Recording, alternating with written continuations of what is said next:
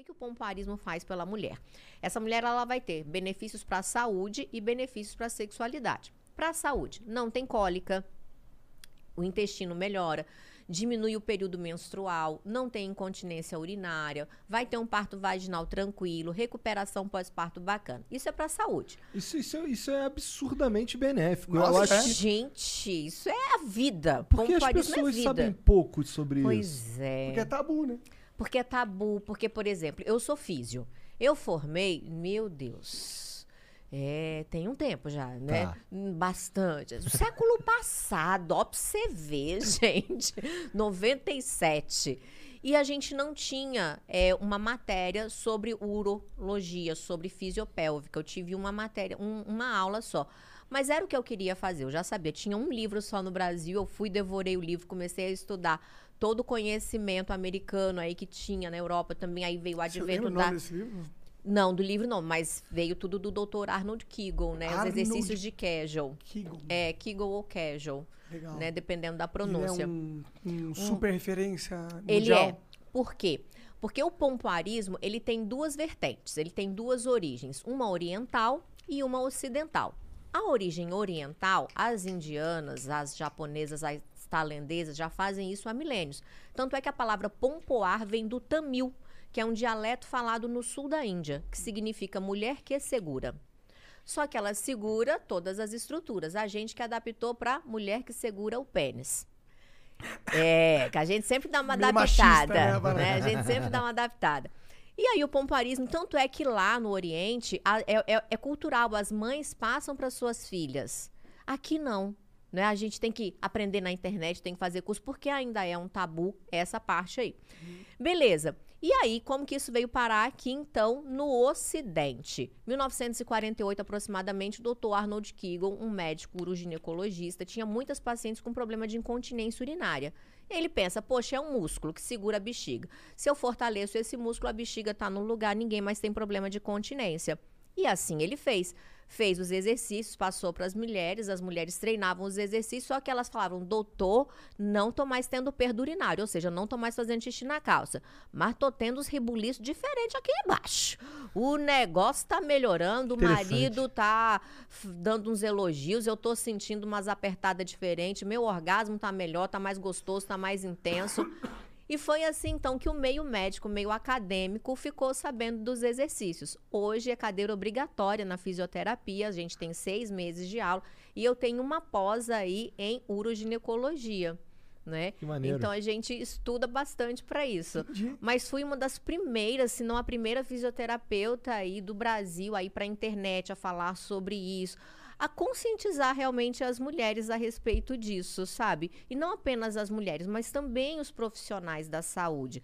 Porque é, parece que é um lugar secreto, negro, que não pode falar, não pode tocar, não pode ser falado a respeito disso daí. E hoje muita gente já tem o conhecimento que a prática desses exercícios é para nossa saúde. Eu, por exemplo, sou mãe. Eu tenho quatro filhos. São todos meninos. Mas se eu tivesse uma filha mulher, no dia que a minha filha menstruasse, eu ensinava esses exercícios para ela. Assim como as indianas ensinam. Porque não é só sexo, é, saúde, saúde. né? E é isso que as pessoas precisam entender. Sexo é um benefício a mais, é um bônus, é um parangolé Puta maravilhoso. benefício, né? Porra, meu querido, você botar no currículo Vitae que é pompoarista, amor. Já pega- É tipo MBA, querido. Isso aqui ó, é lá pós-graduação high level, entendeu? Entendi. E o, o pompoarismo consiste dela ficar contraindo o músculo lá do pélvico. E isso, vai fazendo os exercícios, o aperta e solta, e aí ela vai desenvolvendo ali umas habilidades. Por que, que é legal? Quando a gente fala de orgasmo, a gente precisa entender o que, que é um orgasmo.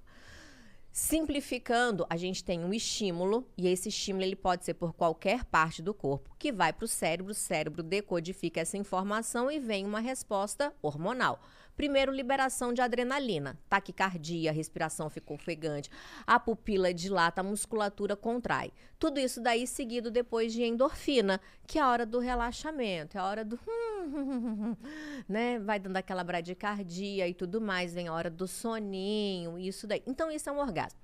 Por que, que a maioria das mulheres, e quando eu falo maioria, gente, eu tô falando de cerca de 60 a 70% das mulheres não terem orgasmos. Nossa, parece muito triste isso, né? Principalmente na visão de um homem que com 12 anos já tá tendo. um- Não é? É, é muito frustrante, assim. E a maioria delas, quando tem, ainda fica na dúvida: será que eu tive um orgasmo? Porque em vocês, homens, vocês têm um. A gente consegue identificar. Vocês veem. Tem como não ver, né? é visual, né? Tem um produto que sai dali que fala, poxa, se bem que a gente também precisa diferenciar ejaculação de orgasmo, né? Que são coisas distintas. Mas geralmente no homem acontece as duas coisas ao mesmo tempo.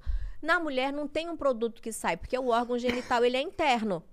Então a mulher fica, será que eu gozei? Será que eu não gozei? É, e agora? Vou ficar medindo meu coração aqui pra saber se eu gozei? Vou ficar olhando pra pupila, assim, o homem vai abrir a pupila da mulher aqui no meio do negócio pra saber se gozou, se não gozou. Então eu falo, se você gozou, você sabe. Porque né? é muito intenso. Não, tem orgasmos que são intensos, tem orgasmos que são médios, tem orgasmos que são levezinhos, tem orgasmo daquele que puta que pariu, não consigo nem beber água ali do outro lado. As pernas estão tremendo.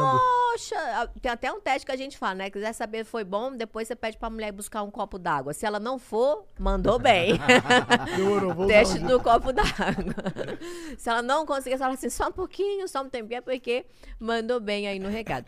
E por que, que o pompoarismo ele ajuda tanto, então, nessa questão do orgasmo? Você imagina, eu tenho aqui uma musculatura, quem estiver assistindo a gente vai conseguir ver, eu tenho aqui uma musculatura vaginal. Tô falando de. E aí, orgasmo, gente, a gente precisa entender que orgasmo é orgasmo. Não interessa de onde ele vem. Se é vaginal, anal, clitoriano, mamário, imaginário, se é roçando a barba aqui, a galera do ASMR. Orgasmo é orgasmo. Teve um estímulo no ASMR, por exemplo, teve um estímulo auditivo. Foi uma mensagem pro cérebro, disparou ali a adrenalina e endorfina. Eu vi uma notícia de uma mulher que falou que gozou ouvindo Roberto Carlos. É, tem gosto Uma pra velhinha. tudo. né? Tem gosto pira. pra tudo.